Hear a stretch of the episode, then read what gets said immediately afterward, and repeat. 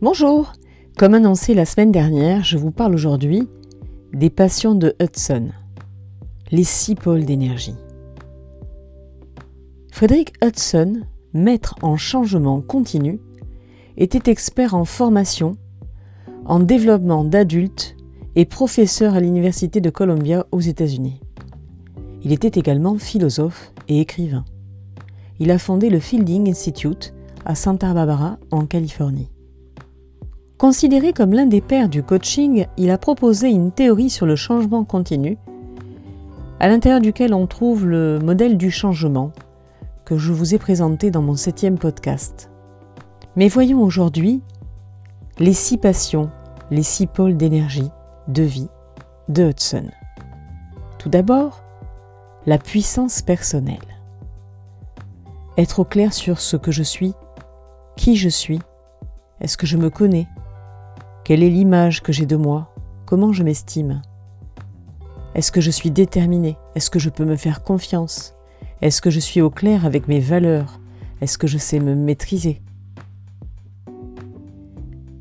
Deuxième, la réussite. Faire ses preuves, atteindre ses objectifs, mener ses projets à bien, avoir une ambition personnelle, gagner de l'argent, être reconnu. Troisième pôle d'énergie, l'intimité. Aimer, être aimé, être proche, prendre soin de soi, être parent, ami, conjoint, partager. Quatrième pôle de vie, le jeu, la dimension ludique de la vie, la créativité et l'imagination, la spontanéité, l'humour, l'intuition. Cinquième pôle de vie, d'énergie, la quête de sens trouver des réponses aux grandes questions de la vie, trouver une réponse à sa mission de vie, ce que l'on a à l'intérieur de soi, sa spiritualité, religion ou pas, sa sagesse.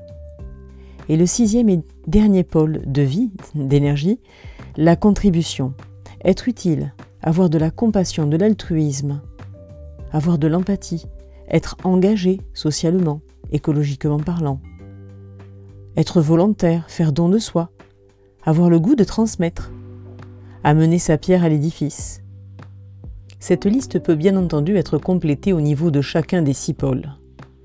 Et le jeu auquel je vous invite à vous prêter est de reprendre la liste et de cocher pour voir à quel niveau vous êtes en accord avec cela, avec ces déclarations. D'en ajouter même, car elle n'est pas restrictive. Vous allez voir ainsi les pôles sur lesquels vous êtes les plus puissants. 2, 3, 4. Et pour les autres, là où il y a de la faiblesse, je vous invite à travailler. Comment améliorer ces pôles? Car nous avons besoin de tous ces pôles pour nous sentir en pleine vie, en pleine énergie, en pleine puissance, en plein équilibre et bonheur. Voilà, c'est tout pour aujourd'hui. Bonne semaine, à mercredi prochain.